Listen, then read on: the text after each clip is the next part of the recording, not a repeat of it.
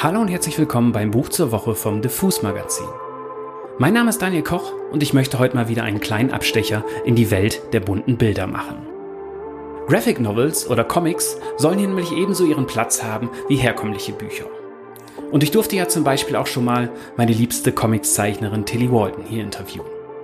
Die Folge findet ihr übrigens noch immer auf der Diffus Website und bei den gängigen Podcast-Plattformen. Heute soll es um eine Comicreihe gehen, die mir in den letzten Jahren viel Freude bereitet hat und die ich mittlerweile schon dreimal durchgelesen habe. Diese Reihe heißt Paper Girls und sie ist zu Recht gerade in aller Munde. Was daran liegt, dass sie von Amazon als Serie verfilmt wurde. Aber dazu später mehr.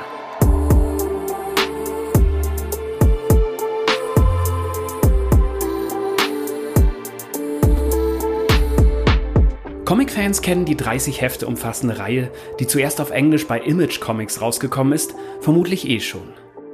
Ich möchte hier ein wenig dafür werben, dass die Fans der sehr guten Amazon-Serie auch die Comics für sich entdecken. Die deutsche Übersetzung davon ist übrigens im Verlag Crosscult erschienen. Da gibt's passend zum Serienstart die komplette Geschichte in einem 800 Seiten starken Softcover-Band. Aber der Reihe nach. Das erste Heft von Paper Girls erschien im Oktober 2015. Abgeschlossen wurde die Story im Juli 2019. Dass die Geschichte um vier Teenagerinnen, die beim Zeitungen ausfahren, in einen Zeitreisekrieg geraten, gut werden würde, ahnte man schon, wenn man wusste, wer als Autor dahinter steckte. Das ist nämlich Brian K. Vaughan. Und der hat unter anderem die beschissen verfilmte, aber sehr gute Comicreihe Why the Last Man geschrieben.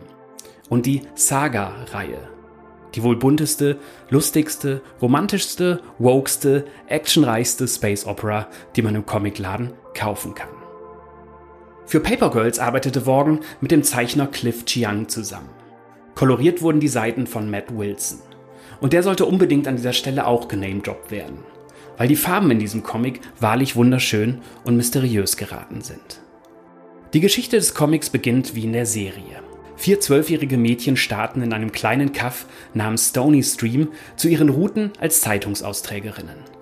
Wir schreiben die frühen 80er. Aaron, Mac, KJ und Tiffany oder Tiff treffen eher zufällig aufeinander. Es ist nämlich Halloween. Und viele Teenager machen sich einen Spaß daraus, an diesem Morgen Paper Girls zu erschrecken oder gar sie zu überfallen. Die vier Mädchen rotten sich zusammen, als sie von einer Horde Jungs angegriffen werden und geraten plötzlich in etwas, das weitaus größer ist als ihre Zeitungsrouten. Auf einmal sind sie zwischen den Fronten eines Krieges zwischen zeitreisenden Parteien, den sogenannten Oldtimers, die damals die Zeitreise erfunden haben, die aber alles dafür tun, dass ein Zeitverlauf niemals verändert wird.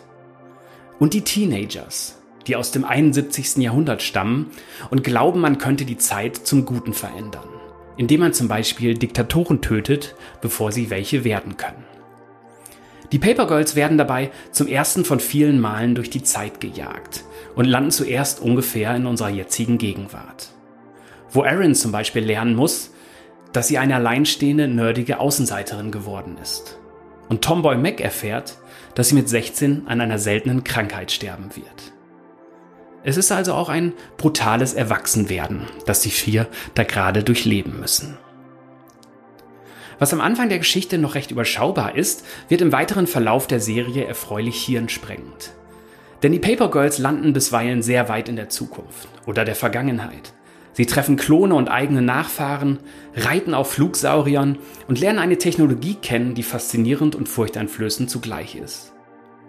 Und sie treffen immer wieder auf gefährliche und charismatische Gestalten, wie den hippiesken, brutalen Grandfather, dem Anführer der Oldtimers.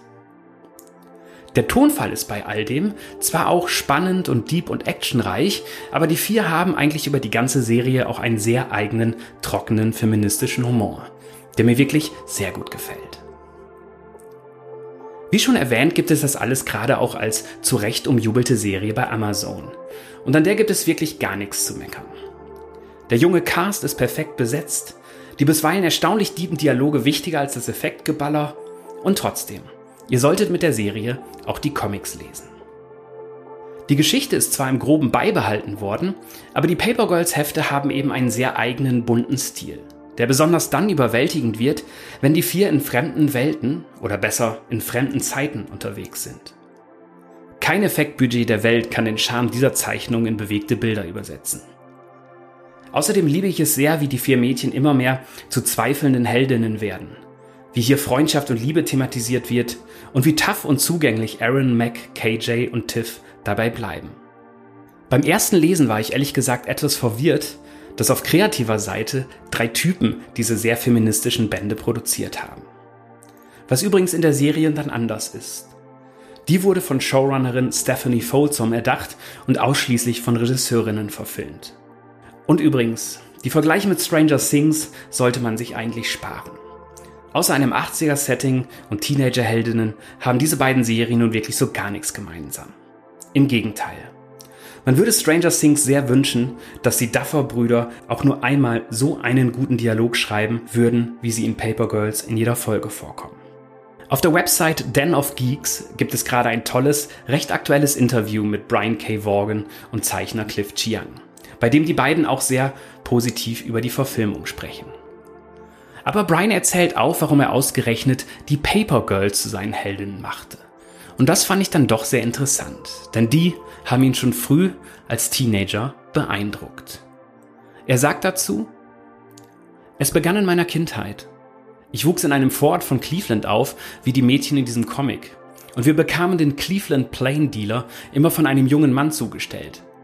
Bis das eines Tages plötzlich nicht mehr so war. Und dann gab es einen Haufen zwölfjähriger Mädchen in unserer Nachbarschaft, die jedem den Plain Dealer an die Tür warfen. Als Kind dachte ich mir damals, faszinierend. Da draußen gibt es Eltern, die zwölfjährige Mädchen um 4 Uhr morgens losziehen lassen, um Erwachsenen schlechte Nachrichten zu überbringen? Das fand ich wirklich cool. Brian habe dann erkannt, dass diese Mädchen Pioniere waren, die ersten ihrer Art sozusagen, aber zugleich schon damals Teil einer aussterbenden Art. Mit Paper Girls hat er ihnen nun ein Denkmal gesetzt und vier Heldinnen erschaffen, die man nicht mehr vergessen wird. Und die man auf jeden Fall mit seinen eigenen Teenager-Töchtern und Söhnen bekannt machen sollte, wenn man dann welche hat. So, und das war's für heute mit dem Buch zur Woche. Paper Girls gibt's wie gesagt bei Crosskult und damit in jedem gut sortierten Comicladen. Der komplette Band mit der ganzen Geschichte ist vor einer Woche noch einmal im Softcover erschienen. 800 Seiten für 60 Euro. Da kann man nun wirklich nicht meckern. Ich ziehe mir jetzt das Staffelfinale von Paper Girls rein und sage Tschüss und bis zum nächsten Buch.